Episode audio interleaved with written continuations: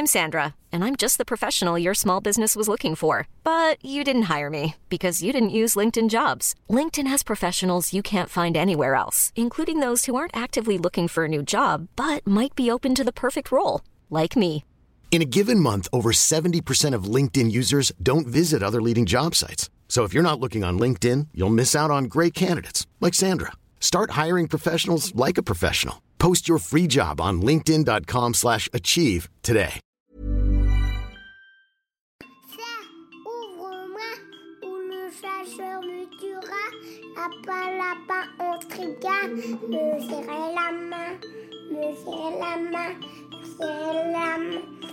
Lui, c'est mon petit garçon. Il vous a probablement fait craquer avec sa petite chanson. Moi, je suis Shane Love, une maman solo qui a décidé de partir à la rencontre des femmes du monde pour parler sans filtre de la maternité. Alors bienvenue à vous dans le tourbillon, le podcast qui parle de la maternité, la vraie, loin des filtres Instagram. Et si pour certaines devenir maman n'était pas une évidence? Et si on levait le tabou sur le fait que parfois ce n'est même pas évident du tout? Morgane a désiré devenir maman pendant un an avant de tomber enceinte, une année qui lui a paru bien trop longue. Elle a ensuite beaucoup apprécié sa grossesse et ne faire qu'un avec son futur enfant. Elle aurait d'ailleurs aimé que cette grossesse dure encore, encore un moment jusqu'à ce qu'elle soit prête à l'accueillir. Et puis Morgane a accouché, et elle n'a absolument pas éprouvé la vague d'amour qu'on lui promettait depuis toujours. Au fil des mois, l'attachement avec son enfant ne s'est pas fait. Au fil des mois, elle a sombré dans ce qu'on appelle la dépression postpartum. Dans cet épisode, Morgane nous raconte tout son parcours depuis sa grossesse jusqu'au diagnostic de sa maladie. Elle nous parle de ses émotions, de sa volonté d'en finir, et comment elle a finalement réussi à remonter la pente et à accepter que sa maternité était différente de ce qu'elle imaginait. Bonne écoute Bonjour Morgane, merci beaucoup de nous raconter ton histoire dans le tourbillon. Bonjour, merci de me recevoir. Alors depuis combien de temps tu es avec ton chéri? Alors, ça va faire quasiment 15 ans cette année qu'on est ensemble. D'accord. Et euh, à quel moment euh, le sujet de la maternité est arrivé au sein du couple? Euh, alors, on était mariés depuis quelques années. Euh, donc, on s'est mariés en 2013. Et puis, en fait, euh, il y a le frère de mon mari qui a eu un bébé. Et là, ça a commencé à, se, poser. Enfin, la question a commencé à se poser. On savait depuis toujours qu'on voudrait des enfants. Euh, moi, je suis très très maternelle, j'aime beaucoup les enfants, donc euh, je m'étais toujours imaginé maman. Et puis voilà, quand on a eu à peu près 26-27 ans, on s'est dit, ça y est, c'est le moment de se lancer. Et puis on a un petit peu attendu notre euh, bout de chou, puisqu'il a mis un an à venir s'installer dans mon ventre. Euh, donc du coup, ben, quand, euh, quand j'ai appris que j'étais enceinte, euh, j'étais super heureuse. Comment t'as vécu le fait d'attendre un an? Ça a été hyper dur. Euh, J'étais très très, je suis de nature très très impatiente. Euh, donc euh, c'est vrai que je m'étais pas préparée à attendre si longtemps, même si je sais qu'on peut attendre bien plus que ça. Mais une année, quand on sent qu'on est prête et que ça y est, c'est le moment, ça, ça paraît quand même terriblement long. Euh, chaque fois que les règles arrivent, voilà, beaucoup beaucoup de déceptions. Et puis au final, euh, bah, il est arrivé un moment où finalement on l'attendait peut-être même presque plus. On était tranquille en vacances et puis euh, ça s'est fait comme ça. Vous aviez pas fait d'examen particulier euh? Non, pas encore. Justement, on s'était dit qu'au retour de ces congés, on irait faire des examens pour voir si tout allait bien. Je pense que ça m'a peut-être un peu libérée au final. Et alors comment t'as accueilli la nouvelle? Hyper heureuse. Euh, je pense un peu stressée aussi quand même, surtout les trois premiers mois, euh, puisque bah, on parle quand même beaucoup de, des risques de fausses couches. Euh, donc j'avais, comme on l'avait beaucoup attendu, j'avais quand même du mal à me projeter, à me dire que neuf mois plus tard il y aurait un bébé. D'accord. Donc j'étais assez stressée. Euh, mais par contre, après, je l'ai senti bouger très très rapidement dans mon ventre. Et, et du coup, les moments voilà, où je le sentais bouger, où on était en fusion, enfin, j'ai adoré. La grossesse pour moi, enfin, c'était une période magique. Euh, le fait d'être en fusion comme ça avec mon bébé, euh, d'avoir cette petite relation un peu rien, rien qu'à nous, avec aussi le papa qui venait, euh, qui venait intervenir dans tout ça, mais c'était vraiment pour moi magique et à tel point que j'avais pas envie d'accoucher. Ah oui? Ouais. Donc euh, c'est vrai qu'en approchant de la fin de la grossesse, de plus en plus on me disait Ah mais tu dois avoir hâte d'accoucher, de le rencontrer. Et en fait j'osais pas dire que ben moi non, j'avais pas envie d'accoucher. J'avais envie de garder mon petit bébé rien que pour moi dans mon ventre. En plus, j'étais très coucounée à ce moment-là, tout le monde s'occupait bien de moi. Enfin, j'étais.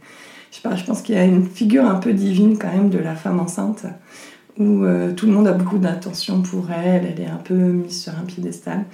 Et, et moi, en fait, j'étais bien dans cette situation-là, je, je, me portais bien, mon bébé était en pleine forme. Enfin, en fait, je voyais pas, quasiment pas l'intérêt d'accoucher, quoi. et, et du coup, déjà à ce moment-là, j'ai ressenti un petit peu de culpabilité de me dire, ben non, je peux pas dire que j'ai pas envie d'accoucher, puisque on est enceinte pour faire un bébé, pas mmh. juste pour être enceinte. Donc voilà, j'ai commencé déjà à taire un petit peu mes émotions à ce moment-là. T'en parlais à personne du fait que t'aimais euh, trop cette grossesse et que euh, tu voulais pas forcément euh, que ça s'arrête? Alors le fait que j'aimais ma grossesse, ça, tout le monde le voyait de toute manière, je rayonnais. mais le fait que je voulais pas que ça se termine, non, j'ai pas osé le dire. Parce que je me souviens d'un cours de préparation à l'accouchement où la sage-femme a dit mais on est enceinte pour faire un bébé, enfin forcément vous avez envie d'accoucher. Et là je me suis dit ce que je ressens n'est pas normal. Hmm. Donc du coup je me suis pas autorisée à en parler. Et ton accouchement alors comment ça s'est passé? Euh, L'accouchement en tant que tel s'est super bien passé. Euh, donc j'ai accouché une dizaine de jours avant le terme. Euh, je l'ai un peu senti venir en fait ce jour-là. J'étais en pleine forme, enfin vraiment. alors que je me traînais quand même avec mes 20 kilos en plus depuis quelques jours. Mm. Ce jour-là, j'ai dansé dans l'appartement. La, dans j'ai été faire une longue balade. Enfin, je crois qu'au fond de moi, je, je, sentais que quelque chose se mettait en place.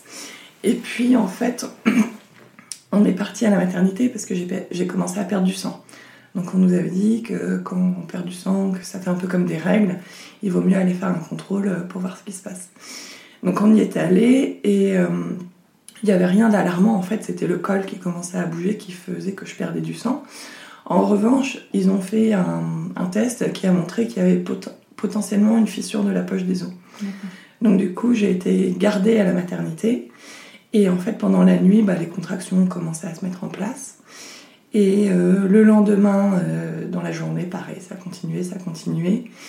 Et puis, euh, quand j'étais, je sais plus, à 5, 5, 6 de dilatation, donc on m'a posé la péridurale. Et puis là, c'était un moment vraiment suspendu dans le temps, magique. En fait, la nuit tombait et on est resté dans l'obscurité avec mon mari. On, a discuté des heures et des heures. On s'est refait un peu bah, le fil de notre histoire.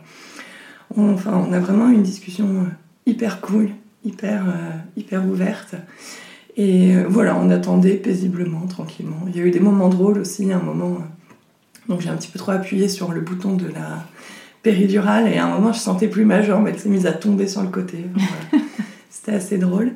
Et puis au final, bah, quand il a fallu pousser, finalement tout s'est fait très très naturellement. j'ai senti beaucoup beaucoup de force en moi. Euh, alors que pourtant, je me, je me, disais, non, mais j'y arriverai jamais, je suis pas assez forte pour ça et ah tout.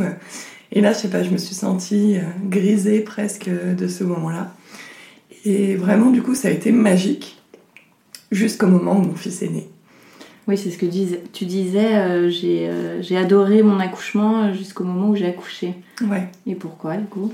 Ben, du coup, donc, quand Samuel est né, donc, quand on me l'a mis sur le ventre, euh, là, ce que j'ai ressenti, c'est déjà du soulagement, en fait. De ça y est, c'est bon, euh, tout le travail est terminé, j'ai réussi à le faire, euh, good job. Mais par contre, ce bébé, ben, en fait, je le reconnaissais pas comme mon enfant. Et je m'étais toujours imaginé cet élan d'amour indicible qui est souvent décrit quand même, mm. en tout cas qui reste l'image d'épinal du moment de l'accouchement. Et le fait de ne pas ressentir cet amour intense pour mon fils tout de suite, ah, ça a été une énorme déception. Parce que toi, tu l'as vu, qu'est-ce qui s'est passé? Bah, Je l'ai vu, déjà, il avait la tête un peu tournée sur le côté, donc j'arrivais pas bien à voir son visage. Et en fait, j'osais pas le bouger, le manipuler, enfin, je me sentais complètement gauche, complètement euh, euh, limite bloquée. Mhm. Enfin, moi qui avais beaucoup eu l'habitude de m'occuper de bébés euh, sans aucun souci, là, c'était mon propre fils et j'arrivais pas à, à, le toucher, à le manipuler, enfin, je, je savais pas comment faire. Et j'avais super peur en fait. J'étais vraiment paralysée par la peur de ne pas savoir comment m'y prendre, de ne pas être une bonne maman. Enfin, ça m'a tout de suite envahi cette peur en fait. Ah c'est des moments où on t'a posé ton enfant, ouais. t'as pensé à tout ça. Ouais. C'est limite comme si d'un seul coup le poids des responsabilités m'était tombé dessus. Hmm. Vraiment immédiatement. je me suis dit, ça y est, il faut que je m'en occupe, il faut que je sois une bonne maman. ça m'a tout de suite écrasée et ça m'a vraiment empêché de créer tout de suite du lien avec lui. Et alors, les jours d'après, est-ce que ça s'est apaisé un petit peu? Est-ce que tu as pris tes marques? Euh, Pas vraiment. Donc déjà, le lendemain, j'ai fait face à toutes les douleurs physiques du postpartum auxquelles euh, j'étais pas du tout préparée. Euh, donc j'ai eu une déchirure, il y a eu des points qui ont été recousus un petit peu trop serrés, il y a eu un œdème de la vulve, il faisait très très chaud, il faisait 40-45 degrés dans l'hôpital. Ah euh, j'ai aussi mes jambes, j'ai fait une rétention d'eau énorme après l'accouchement. Le truc, euh, d'habitude, ça ne se passe pas dans ce sens-là. Mhm. Et du coup, la position debout était une, souffrance ultime pour moi, enfin, avec tout ça. Et, euh, et j'ai même fait un malaise vagal, en fait, dans la journée qui a suivi. Donc, en fait, j'étais tellement dans ma douleur physique que j'étais pas présente émotionnellement et physiquement pour mon bébé. Euh, en plus, sur l'allaitement, j'étais pas tout à fait certaine en fait au début de vouloir allaiter. Et au final, je m'étais dit, bon bah allez, euh, je vais au moins essayer. Et pareil, je me suis mis une pression énorme avec l'allaitement. Euh, j'ai tout de suite eu des crevasses, au bout de la deuxième ou troisième tétée, des crevasses assez importantes. Et j'étais pas préparée à ça. Encore une fois, lors des, des cours de préparation d'accouchement, on nous a dit, si ça fait mal, c'est que vous vous y prenez pas bien. Et j'avais mal. Mm. Donc je me suis dit, ben ok, je suis une mauvaise mère, j'y arrive pas, je suis nulle. Enfin voilà. Tout ça, ça se passait encore à la maternité à ce moment-là Ouais, c'était dès le lendemain de l'accouchement. Et est-ce que tu as pu euh, demander euh, de l'aide ou des conseils à des personnes euh, du service hospitalier? Ouais, alors du coup, ben, donc ça c'était le premier jour et dès le deuxième jour, toute la matinée j'ai pleuré. et donc là, effectivement, il y a des sages-femmes qui sont venues me voir, des puéricultrices euh, elles m'ont beaucoup, beaucoup fait parler. Elles m'ont expliqué que l'allaitement, si, si j'étais trop stressée, si je le sentais pas, il valait mieux peut-être passer au biberon, que ça ferait pas de moi une mauvaise mère, que juste il valait mieux que je nourrisse mon fils en étant sereine plutôt qu'en pleurant, en détestant ça. Euh, je regrette malgré tout qu'on m'ait pas un peu plus euh, encouragée sur ce sujet-là. Mmh. En tout cas, j'ai trouvé quand même, oui, des oreilles attentives. Euh, je pense malgré tout que les signes euh, de la dépression qui, a suivi étaient déjà là. Après, c'est un moment difficile parce qu'avec la chute des hormones, le baby blues, c'est quelque chose quand même d'assez violent. Donc faire la différence entre un baby blues et une dépression, je pense que c'est pas évident. Mais malgré tout, si j'avais pu être orientée vers euh, une psychologue, un ou une psychologue à ce moment-là, ça aurait pu être certainement bénéfique. Et donc le retour à la maison, comment ça s'est passé? Euh, retour à la maison, pas terrible non plus. Euh, en fait, quand je suis rentrée dans ma maison, j'avais l'impression de plus tellement reconnaître les lieux. Enfin, c'est comme si j'étais un peu une personne différente. Euh, à un moment, je me suis croisée mon, donc mon reflet dans le miroir avec mon bébé dans les bras et je l'ai trouvé si minuscule. Et je me suis dit, mais c'est mon bébé, je dois m'en occuper. Enfin. Et à ce moment-là, je le vivais vraiment comme une comme une obligation, comme une dette, comme, euh, comme un devoir, et pas comme un plaisir. Quoi. Et, et du coup, euh, donc pareil, euh, une, une, fois rentrée à la maison, on a une sage-femme qui est venue donc, le lendemain. Et là, encore une fois, crise de larmes pendant toute la matinée. vraiment, enfin, j'étais pas bien. je pense que, je te disais tout à l'heure que j'avais pas envie d'accoucher, je pense que j'en voulais un petit peu à mon fils d'avoir sans doute précipité un tout petit peu les choses, même s'il s'agissait que d'une dizaine de jours, mais je lui en voulais beaucoup ben, d'être arrivé plus tôt que ce que moi j'avais prévu. Et, en fait, c'était ça tout, tout le truc, c'est qu'en fait, c'était lui maintenant qui guidait notre vie. Et, et c'était hyper dur pour moi de me dire que les choses ne se passent pas comme moi je le prévois. Je suis un peu euh, maniaque du contrôle, et là, tu es dans un moment où tu dois lâcher prise, et j'étais pas prête pour se lâcher prise. Donc voilà, j'étais vraiment pas bien. Après, cette sage-femme a été exceptionnelle. Elle est restée le temps qu'il a fallu, elle m'a rassurée, elle m'a expliqué que, ben oui, ce petit bébé, ben, c'était pour lui aussi très difficile, qu'il passait de, son monde aquatique, euh, tranquille, dans mon ventre, à ce monde qu'il connaît pas, qu'il avait tout à apprendre, mm. et qu'il fallait en fait qu'on se rencontre l'un et l'autre, et qu'il fallait euh, bah, du temps pour ça, et qu'il fallait qu'on se laisse ce temps-là. Donc, euh, donc voilà, elle m'a beaucoup rassurée et après ça, j'ai commencé à m'apaiser un petit peu, euh, à trouver mes marques. J'ai eu la chance aussi que mon mari prenne un mois de congé pour qu'on puisse euh, tous atterrir le plus tranquillement possible. Euh, malgré tout, ces crises de larmes sont revenues en fait assez régulièrement dans le temps.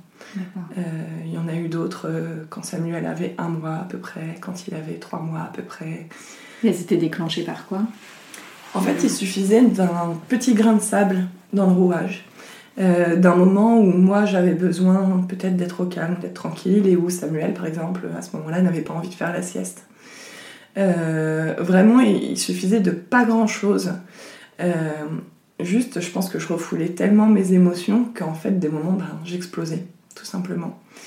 Et, et, du coup, dans ces cas-là, j'avais des pensées très très sombres. Donc, le regret d'être mère, le sentiment de ne pas aimer mon bébé, euh, l'envie de le rendre. Euh, enfin voilà, c'est tout ça me, me, traversait et en fait j'essayais tellement de le refouler que des fois j'avais même des douleurs physiques. J'avais mal dans la gorge, dans le ventre. Euh, j'étais, j'étais vraiment vraiment pas bien. Et t'en parlais à quelqu'un autour de toi, à ton mari, ouais. ta famille, tes amis? Donc du coup j'ai toujours pu tout dire à mon mari. Ça c'est voilà, c'est. Je pense que c'est vraiment la base de toute manière dans un couple. Quand tu fais un enfant, de pouvoir tout se dire. Donc euh, je lui ai jamais caché euh, mes difficultés, je lui ai jamais caché euh, que des moments je me disais que j'aimais pas Samuel, même si c'était hyper douloureux pour lui de, bah, de me voir comme ça. J'en ai beaucoup parlé à ma sœur aussi, à des amis. j'ai vraiment essayé d'être le, plus transparente possible par rapport à ce qui me traversait. Mmh. Malgré tout, en fait, la difficulté dans le diagnostic de la dépression postpartum, en tout cas dans mon cas, c'est que les crises allaient et venaient en fait, des moments, euh, tout allait bien, je m'occupais euh, parfaitement de mon bébé, j'avais aucun souci, euh, j'étais, j'étais contente d'être avec lui, et en fait, par moments, je sombrais, mais complètement. Et comme c'était pas constant, en fait, on se disait, bon, jusqu'à 3-4 mois, en fait, tu dis, bon, c'est les hormones, mm. c'est la fatigue, c'est le stress, c'est, c'est tout ça. Et en fait, il y avait toujours une bonne raison pour l'expliquer. Et jusqu'à ce que Samuel ait 8 mois, et donc là, on a fait nos premières vacances euh, en famille. Donc euh, encore une fois, j'avais beaucoup d'attentes euh, sur ces vacances. C'était son premier Noël, on est parti le fêter à la montagne. Et voilà, je m'imaginais premier Noël de Samuel, ça va être fantastique. et en fait, ça s'est pas du tout passé comme prévu. Samuel était malade, il avait une poussée dentaire, il dormait quasiment pas. Et, en fait, là, je, j'en pouvais plus, quoi. Je pouvais plus, je dormais plus, déjà, alors que j'étais hyper fatiguée. Mm. Du coup, le matin, je me levais plus, alors que Samuel se réveillait très très tôt. Et puis là, en fait, je me disais, mais, mais pourvu qu'il se réveille pas demain matin. Ouais. Et là, j'ai eu la, encore une fois la présence d'esprit de le dire à mon mari. Et en fait, au retour de ses vacances, il m'a envoyé un article sur la dépression postpartum où il y avait toute une liste de symptômes. Et quand je l'ai lu, j'ai vu que bah, je cochais toutes les cases. Et là, je me suis dit, ok, maintenant, il faut faire quelque chose. Ouais. T'avais jamais entendu parler de ça avant? Euh, Non, j'ai pas souvenir. Euh, on avait parlé un petit peu de baby blues mm. euh, lors des cours de préparation à l'accouchement. Euh, et même pour te dire, à ce moment-là, je me suis dit, moi, pas pour moi, je suis hyper optimiste. Enfin, vraiment, il y a il n'y a aucune raison que ça m'arrive, quoi. Rien que pour le baby blues. Donc, si tu veux, la dépression postpartum, je m'y attendais vraiment pas du tout. Et qu'est-ce que te disait ton entourage, euh, justement, quand tu leur parlais de tout ça? Euh, Alors, je crois qu'à ce moment-là, au moment où j'ai été diagnostiquée, j'avais un peu arrêté d'en parler. Euh, je, je me souviens plus très très bien, mais en tout cas, je sais que, mis à part les gens à qui j'avais confié mes difficultés, donc mon mari, ma soeur, ma meilleure amie, pour les autres, c'était complètement invisible. En fait, euh, dans ces cas-là, tu as, une carapace, tu as un sourire de façade qui fait que personne ne se rend compte de rien. Ou bien que personne ne se rend compte. Hmm. Je sais pas vraiment. Je sais pas si j'étais vraiment une excellente actrice ou si c'est que peut-être la difficulté maternelle dérange encore un petit peu. Euh, avouer que, que en fait tu n'y arrives pas à ce moment-là alors que ce que tout le monde attend de toi c'est que tu rayonnes de bonheur, hmm. ben, c'est hyper compliqué. Et je pense que ça dérange encore. Je pense qu'il y a aussi encore beaucoup, beaucoup de préjugés sur euh, la dépression, notamment la dépression postpartum. Euh, J'en avais moi-même par le passé. Je me disais, ben, les gens qui sont dépressifs, euh, peut-être que des fois, ils, se complaisent un peu dans leur malheur. Peut-être que des fois, il suffirait de se dire, bon, allez, on se met un petit coup de pied aux fesses et puis on essaye d'aller mieux.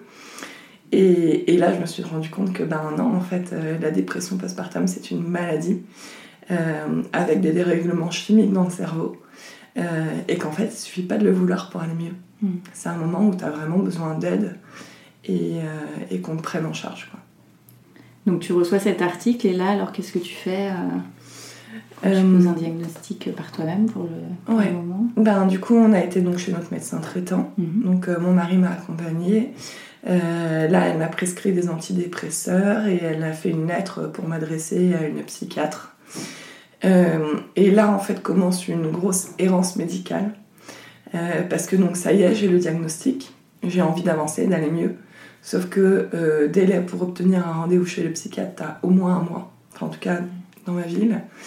Et puis, et puis en fait, j'ai jamais trouvé de psychiatre avec qui je pouvais parler. Euh, à chaque fois, premier rendez-vous, ok, on revient un peu sur l'histoire, on confirme le diagnostic. Mais les rendez-vous d'après, on parlait quoi 10 minutes, un quart d'heure, et puis euh, bon, madame, on va augmenter votre, votre dose d'antidépresseur. Ah oui, d'accord. Ouais. Donc j'en ai vu trois différents, et alors peut-être que j'ai eu pas de chance, hein. j'imagine qu'il y en a des très bien. Euh, mais en tout cas, moi, j'ai pas trouvé le soutien psychologique nécessaire à ce moment-là. Donc en fait, au bout de plusieurs mois à changer de psychiatre comme ça. Je me suis dit, bon, bah ok, il faut que je me prenne en charge par moi-même, il faut que je trouve quelque chose d'autre. Et donc, c'est là que j'ai commencé à aller voir une psychologue. Et c'est là que ça a commencé en fait à aller vraiment mieux, quoi. Et en parallèle, tu prenais les médicaments, les antidépresseurs? Ouais. Donc ça, comment ça s'est passé euh, pour toi en termes purement chimiques euh, Quels ont été les effets euh, sur ton quotidien? Est-ce que tu as vu que tout de suite, bah, tu te sentais apaisée Alors, Pareil, les antidépresseurs, je pense qu'il y a encore beaucoup de tabous autour de tout ça. Au début, euh, je voulais pas les prendre, quoi. Enfin, j'avais tellement honte mhm. de me dire que j'étais obligée d'en prendre. Et j'avais aussi super peur de plus être moi-même, euh, d'être un peu shootée. Et au final, non, c'est pas du tout comme ça. Au final, ce que j'ai ressenti, c'est que je me suis un peu retrouvée. Euh, déjà, j'ai retrouvé un peu d'énergie là où j'en avais plus du tout. Euh, j'ai moins de sensation de fatigue Ouais, moins de fatigue, une humeur un peu plus stable. Euh, et en fait, je pense que l'antidépresseur m'a donné la bouée nécessaire pour pouvoir aller de l'avant en termes de psychothérapie. Mm. Euh, par contre, effectivement, il y a des effets secondaires. il faut bien compter 15 jours, 3 semaines aussi avant qu'ils fassent effet. Donc au début, c'est dur parce qu'on les prend, alors que déjà c'est dur de les prendre et en plus on voit pas de changement. Mm. Mais après, effectivement, je me suis sentie mieux. Et par contre, en termes d'effets euh, secondaires, bah, tu as, une addiction, quoi. Clairement, euh, euh, j'ai eu aussi un petit peu des, une mémoire qui fonctionne un petit peu moins bien. Voilà, le cerveau qui tourne un petit peu plus au ralenti. Mais pour autant, après, j'ai repris le travail et ça m'a pas empêché de, de, travailler par la suite. Donc pendant cette période, tu as arrêté de travailler un moment Ouais. Du coup, donc, sur l'année 2018, euh, donc, en gros, un peu avant les 1 an de Samuel, j'ai été arrêtée pendant quasiment la moitié de l'année. donc d'abord ça a été un arrêt d'une semaine, et puis après deux semaines, et puis après on m'a dit non, non, là il faut vraiment vous arrêter. Donc un mois, et puis un deuxième mois. Et au final, voilà, j'ai fait comme ça la moitié d'une année. Au bout d'un moment, j'ai repris en mi-temps thérapeutique. Mais alors, qu'est-ce qui était écrit sur euh, les raisons de, de l'arrêt maladie? C'était écrit clairement euh, dépression postpartum? Euh, Alors, certains avaient la délicatesse de mettre d'autres choses, je sais plus, fatigue extrême, ce genre de choses. mais oui, d'autres ont mis dépression postpartum. Après, je ne l'ai jamais caché non plus à mon employeur. Hmm. Et du coup, quand tu étais arrêtée, ton fils était à la crèche? Euh, il était chez la nounou, ouais. Effectivement, parce que ben, j'avais vraiment, vraiment besoin d'être euh, seule avec moi-même. Euh, donc du coup, pendant ce temps-là, ce que j'ai fait, j'ai commencé à faire des activités que j'aurais jamais fait toute seule, comme aller au ciné ou au resto toute seule. Et, et, en fait, ça m'a fait vraiment beaucoup de bien. Je faisais aussi pas mal de balades, voilà, j'essayais vraiment de sortir. j'ai commencé à avoir aussi un petit peu du monde, enfin, du coup, ben quand j'ai été arrêtée, euh, forcément, il a fallu le dire un petit peu aux gens autour de moi. Mm. Et, et, là, tout le monde euh, voilà, m'a dit Ah, bah si tu veux, je peux venir passer l'après-midi avec toi. Ou... Et donc, j'avais un emploi du temps en fait hyper chargé, alors que je bossais pas. mais j'avais vraiment besoin de ne pas être avec mon bébé en fait. Mm. Parce que dès que j'étais avec lui, euh, c'était. Bah, les émotions étaient trop fortes quoi. C'était. euh, Tu ressentais quoi? Je, hum, je ressentais beaucoup, beaucoup de culpabilité. Euh, il m'a fallu vraiment un long moment pour me dire que c'était pas de ma faute et que j'en faisais pas exprès d'avoir ce genre de pensée pour lui. Mm. Parce que bah, les pensées que j'avais étaient tellement horribles, quoi, de me dire que, que je l'aimais pas, que je le regrettais. En fait, il m'a vraiment fallu du temps ouais, pour, euh, pour accepter que c'était pas vraiment moi qui parlais, que c'était la maladie, que c'était tout ce qui m'arrivait. De me dire aussi que ouais, je faisais pas exprès de, de détruire ma famille, quoi. Enfin, parce qu'à ce moment-là, c'est vraiment le sentiment que j'avais. Mm. Euh, voilà, je- ouais, j'avais une culpabilité. Enfin, dans la dépression postpartum, il y a une culpabilité qui est vraiment excessive, quoi. Enfin, c'est quasiment de l'autoflagellation par pensée à longueur de journée, quoi. Est-ce que tu trouvais d'autres, euh, enfin des informations là-dessus de d'autres femmes qui avaient euh, vécu la même chose? À ce moment-là, j'ai pas forcément cherché, en fait. Euh, je sais pas si la parole était aussi libérée à ce moment-là. Enfin, tu vois, les, les podcasts et tout, j'ai l'impression que ça a commencé à sortir euh, plus ou moins dans ce moment-là, mais c'était vraiment tout, le tout début. Moi, je connaissais pas encore. Euh, et puis, en- enfin, j'avais tellement l'impression d'être seule au monde, en fait, que j'ai même pas eu le réflexe de le faire. Et tu vois, par exemple, l'association Maman Blues, donc, qui accompagne les mamans qui sont dans ce genre de difficultés, euh, je l'ai découverte au moment où j'ai lancé mon compte Instagram pour raconter ma dépression. Mm. Donc euh, j'ai trouvé ça tellement fou de me dire que j'ai pas été informée sur cette euh, association qui est d'utilité publique dès le moment où je suis sortie de la maternité, quoi. Parce que sans doute que les choses auraient été bien différentes euh, si j'avais pu être plus accompagnée et plus sensibilisée dès le début. Et alors, comment euh, a évolué ton ressenti de maman euh, envers ton, ton petit garçon? Euh, Tu ben, disais que tu avais été voir une, psycho, une psychologue, psychothérapeute? Ouais, donc j'ai été voir une psychologue, donc j'ai entamé une, une thérapie avec elle. Donc bah, on est revenu hein, sur tout ce qui s'était passé, sur euh, cet accouchement que j'avais euh, pas si bien vécu que ça, euh, sur euh, ces premiers mois, sur cette culpabilité. On est revenu aussi ben, sur mon histoire familiale, euh, qui était un petit peu lourde et qui a beaucoup pesé dans ses débuts dans la maternité. Et puis voilà, petit à petit, en fait, un pas après l'autre, quoi. Vraiment, c'est hyper long. Mais il y a un moment où en fait tout finit par s'emboîter. Et puis, et puis un jour, ben, on a un sourire en plus. Euh, un jour, on va rigoler. Et en fait, euh, voilà, petit à petit, on arrive à, à recréer des choses. Euh, le lien avec Samuel, euh, ça reste une relation très singulière. Il est très très accroché à son papa, puisque c'est son papa qui s'est beaucoup occupé de lui. Donc au final, je suis pas la maman que je pensais être, mais je suis une autre maman plutôt cool en fait. Je suis plus la maman qui a envie de rigoler avec lui, qui a envie de, de sauter sur le canapé. Enfin voilà. Pensais être une maman très maternante, et au final, euh, bon, c'est pas ça, mais c'est pas grave. J'ai fini par l'accepter. Mm. Et euh, donc oui, il y a eu la psychothérapie qui a été hyper importante. On a aussi mis en place un suivi euh, familial dans un centre médico-psychologique de la petite enfance. Euh, donc il y en a un à Bourg-la-Reine, donc dans les Hauts-de-Seine, qui s'appelle l'Aubier. Une équipe vraiment fantastique. En fait, on a été suivi par une pédopsie et une éducatrice pour jeunes enfants. C'est quoi exactement ce lieu? Euh, donc c'est un lieu qui accompagne euh, quand il y a des, des problèmes. euh, ça peut être des problèmes d'attachement avec la maman, des dépressions postpartum, des angoisses ou des problèmes psychologiques de l'enfant. Parce que ça va, je crois, jusqu'à 3, 3 ou 6 ans, je sais plus. Et en tout cas, on, donc on y allait de manière régulière. Alors au début, c'était une fois par mois, et puis après, vu, vu la situation, on y était tous les 15 jours, puis une fois par semaine. Euh, parce que quand Samuel a eu un an à peu près, euh, du fait que moi j'étais très très mal, et que lui est très très connecté à mes propres émotions, euh, dès qu'il avait une émotion, en fait, il se tapait la tête par terre.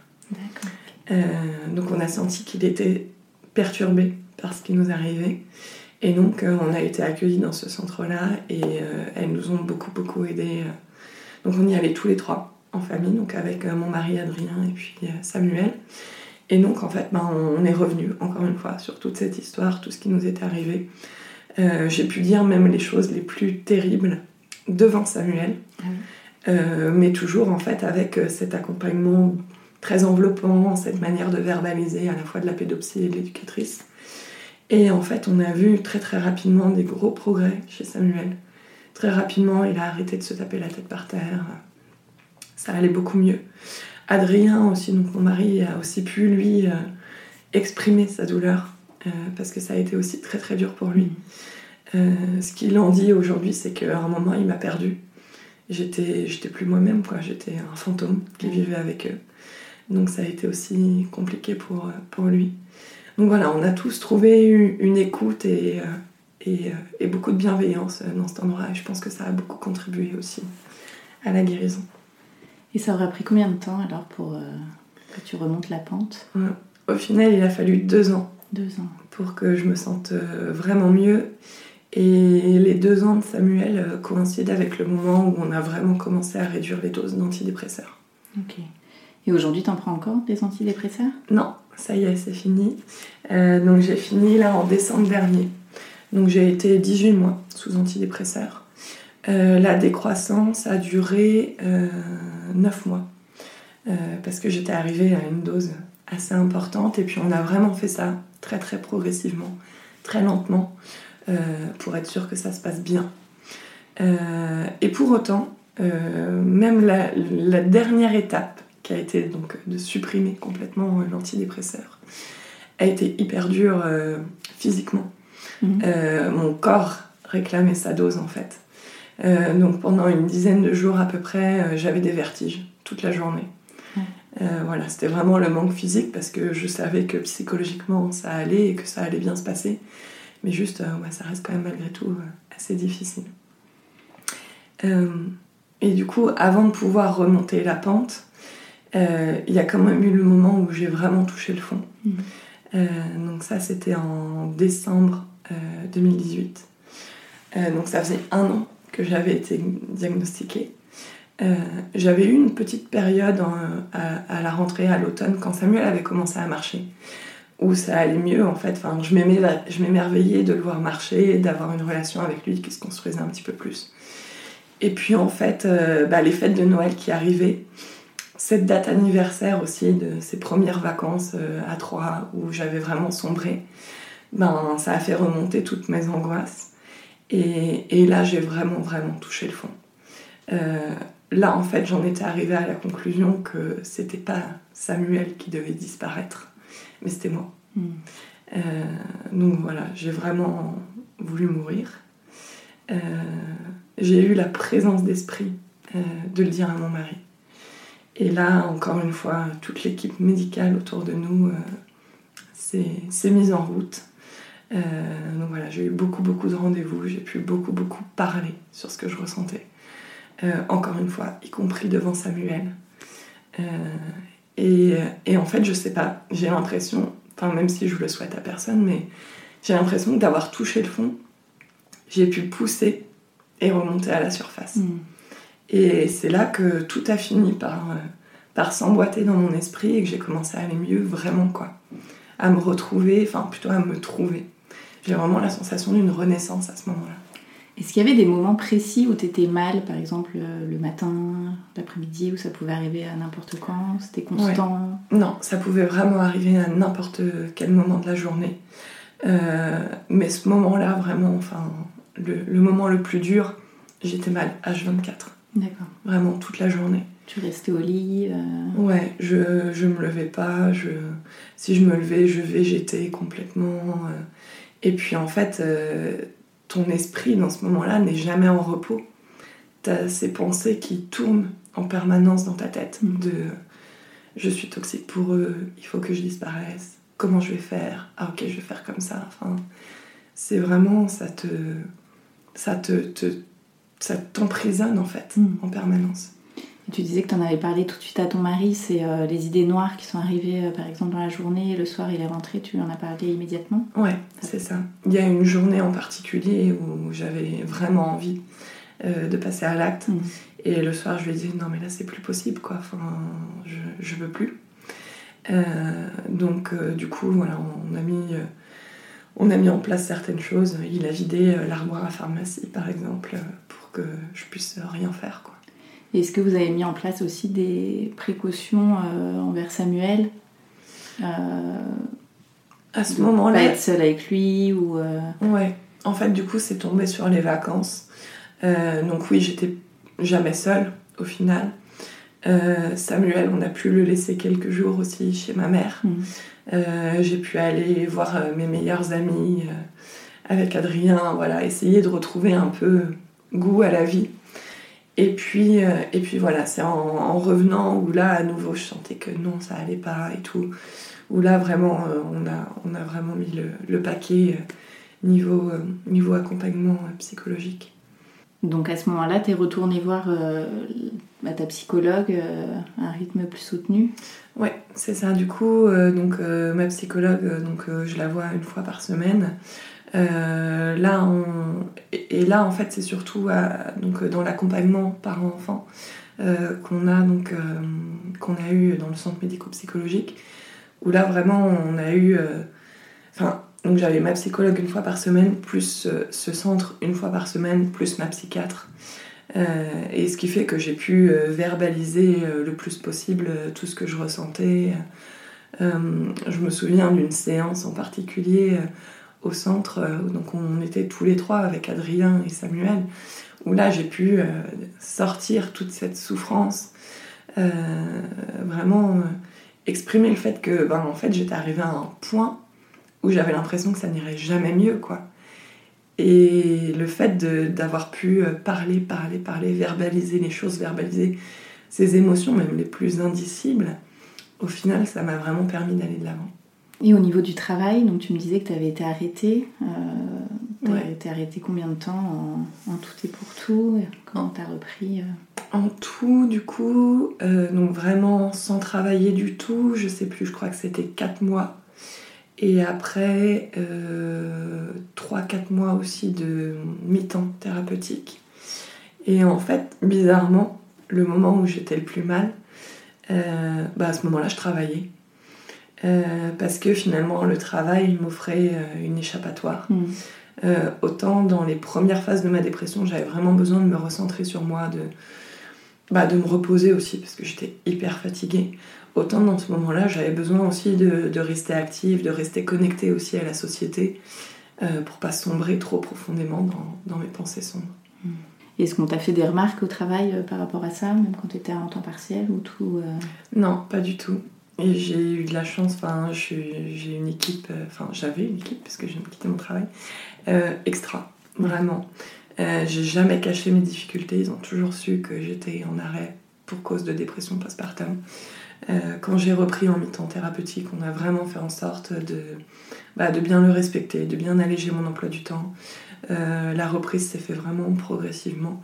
Et je pense que justement, aujourd'hui, bah, il faut être transparent, quoi. Enfin, parce que c'est comme ça qu'on entendra de plus en plus parler de ces pathologies et qu'elles seront de plus en plus acceptées et que les entreprises feront en sorte euh, d'accompagner correctement les gens qui en souffrent. Et justement, pendant cette période, t'as jamais croisé quelqu'un qui avait eu euh, le même, euh, la même pathologie? Non, pas du tout.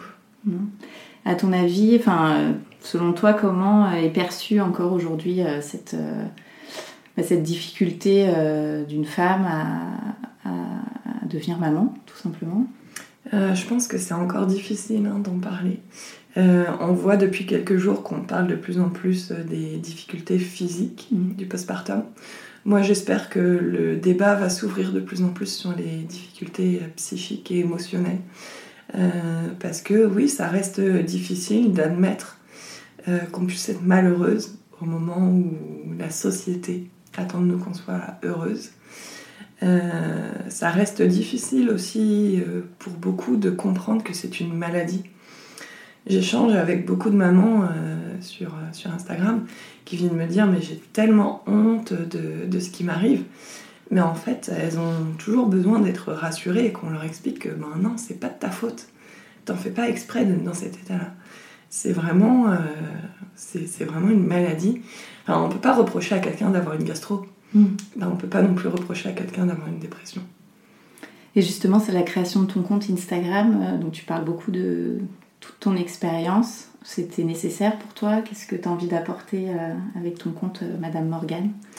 Ouais, effectivement, donc quand j'ai commencé à vraiment aller mieux, vraiment me sortir bien dans mes baskets, j'ai ressenti cette urgence d'en parler.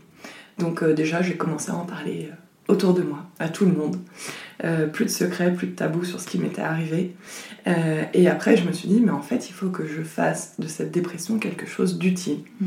Et donc là, euh, voilà, ce qui, ce qui m'est venu, c'est de me dire, bon bah ok, je vais en parler sur Instagram. en baladant un peu dans les hashtags dépression, dépression postpartum, je voyais qu'on n'en parlait pas beaucoup à ce moment-là. et puis aussi, je pense que l'écriture a un effet thérapeutique. Mm. Euh, donc moi, voilà, je savais que ça allait mieux, je savais que à ce moment-là, j'allais bientôt euh, finir les antidépresseurs. Euh, mais je pense que j'avais aussi besoin de tourner définitivement la page en écrivant en fait ce qui m'était arrivé et en le partageant aussi avec d'autres mamans.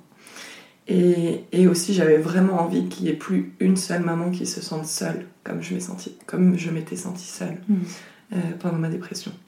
Et tu été surprise euh, du nombre de témoignages que tu as reçus euh, suite à tes posts? Ouais, hyper surprise. Euh, je me souviens, le premier message privé d'une maman qui m'a écrit, qui, elle, était à un moment complètement dans la tourmente. Je m'y attendais pas en fait. je m'attendais pas à ce qu'on vienne se confier à ce point-là à moi. Et, et, donc là, ben, voilà, j'ai pu trouver les bons mots, j'ai pu l'orienter aussi ben, par exemple vers l'association Maman Blues. Mm.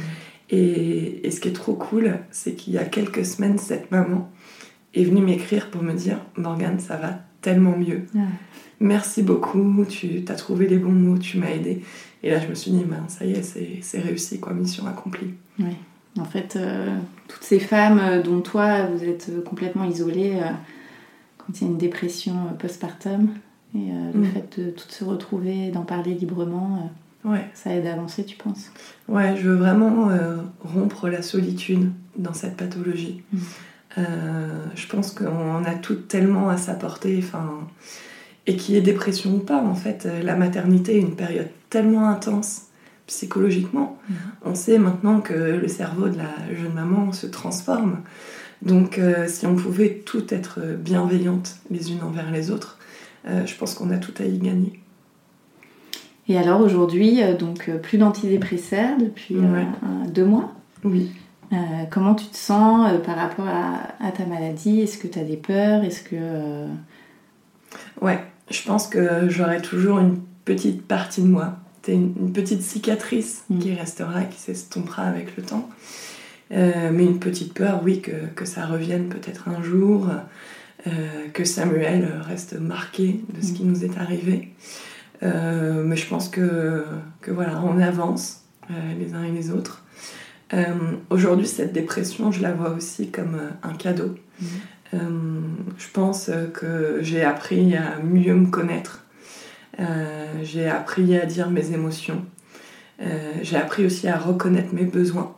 Donc je sais aujourd'hui que j'ai besoin des fois de calme, de solitude. Et que, en fait, m'octroyer ce genre de, de moment ne fait pas de moi une mauvaise mère. Mhm. Donc j'ai appris aussi à mettre euh, la culpabilité maternelle un peu de côté. Et, et du coup, voilà, tout ça, je, ben, je pense qu'aujourd'hui, voilà, c'est un cadeau que, que m'a apporté cette dépression. Et puis, il y a aussi cette envie de vivre mille fois plus forte qu'avant. Euh, j'ai plus envie de passer à côté de ma vie. Tu penses que tu passais à côté de ta vie euh, à quel moment? Avant d'être maman ou Ouais. Je pense que j'étais pas forcément moi-même tout le temps. Euh, j'ai découvert en fait grâce à ma dépression que j'étais hypersensible. Euh, je pensais que c'était une tare. et en fait, non, j'ai juste découvert que c'était ben, voilà, ma personnalité, enfin que j'étais comme ça. Et aujourd'hui, ben, je le vis bien. Et je pense aussi ouais, que j'étais pas forcément là où je devais être euh, professionnellement. et que aujourd'hui, ben, tout ce chemin me mène là où, je dois aller. Alors je sais pas encore où c'est exactement, euh, mais je sens que je suis sur la bonne voie en tout cas. Est-ce que tu aurais des conseils à donner justement à des mamans qui peuvent traverser cette période, des symptômes qu'on peut reconnaître Communiquer, tu disais que c'était hyper important. Oui, pour moi, il faut vraiment en parler, il faut vraiment pas hésiter à demander de l'aide. Euh, donc pour ça, je le redis, il y a l'association Maman Blues. Vraiment pas hésiter à les contacter. Mm. Euh, ensuite, en termes de symptômes euh, à reconnaître, donc bah, il y a une tristesse profonde, il y a une fatigue énorme qui peut s'accompagner d'insomnie. Donc voilà, tu es hyper fatigué mais tu peux plus dormir. des pensées qui tournent en tête toute la journée. l'impression que ça n'ira jamais mieux. Euh, la perte de plaisir euh, dans toutes les activités euh, de la vie. Et puis, éventuellement, c'est pas le cas pour tout le monde, le rejet de ton bébé. D'accord. Et justement, en parlant de bébé, est-ce que vous avez des projets potentiellement faire un deuxième ou justement cette, cette expérience mm. t'a trop marqué Quel regard tu portes là-dessus? Alors, aujourd'hui, on ne sait toujours pas si on aura un autre enfant. Euh, on s'était toujours imaginé en avoir deux, voire trois. Euh, mais là, non. Il y a des moments où c'est un petit peu revenu quand même. Euh, après, je voudrais pas me tromper et vouloir revivre une grossesse et non pas une maternité. donc je pense qu'on va vraiment se laisser le temps. moi, j'ai aussi envie vraiment de, de, construire de plus en plus ma relation avec Samuel, de profiter tout simplement après ce qu'on a vécu. On va passer aux petites questions de fin d'épisode. Alors, c'est quoi pour toi être une maman parisienne? Euh, Alors, moi je suis une maman banlieusarde. Donc, c'est une maman qui passe beaucoup de temps dans les transports et les bouchons. mais, euh, mais qui a plein de trucs cool à faire le week-end. On trouve toujours euh, voilà, des bonnes petites idées, bah, notamment sur ton compte de, de sorties à faire avec les enfants. Merci. quel est ton endroit kids-friendly préféré? Alors, euh, pour celles qui habitent euh, du coup en banlieue, je vous conseillerais la boutique Tétarine Nénuphar à Antony. Euh, une très chouette sélection voilà, d'articles responsables et, et, des conseils au top. J'adore. Et quels sont tes projets rien que pour toi et ceux prévus en famille? Alors, pour les projets en famille, on déménage dans quelques jours en Suède. Euh, donc mon mari a trouvé euh, du travail là-bas. Ça faisait un moment qu'on s'imaginait partir euh, vivre un jour à l'étranger. Et puis voilà, quand je te parlais des cadeaux de la dépression, je pense que aujourd'hui on était prêt à se lancer dans cette expérience. Et puis en termes de projets perso, du coup, bah, je vais avoir un petit peu de temps libre, le temps de trouver un travail, et donc j'ai envie de me lancer dans l'écriture d'un livre sur la dépression postpartum. Merci beaucoup Morgane. Merci. Un grand merci à tous d'avoir écouté le tourbillon. Et si ce podcast vous plaît, n'hésitez pas à mettre 5 étoiles et un avis sur votre application préférée. Parlez-en aussi autour de vous. Et pour échanger sur le sujet du postpartum abordé avec Morgane, laissez vos commentaires directement sous la photo de l'épisode 46 sur le compte Instagram Le Tourbillon Podcast. A très vite pour un nouvel épisode.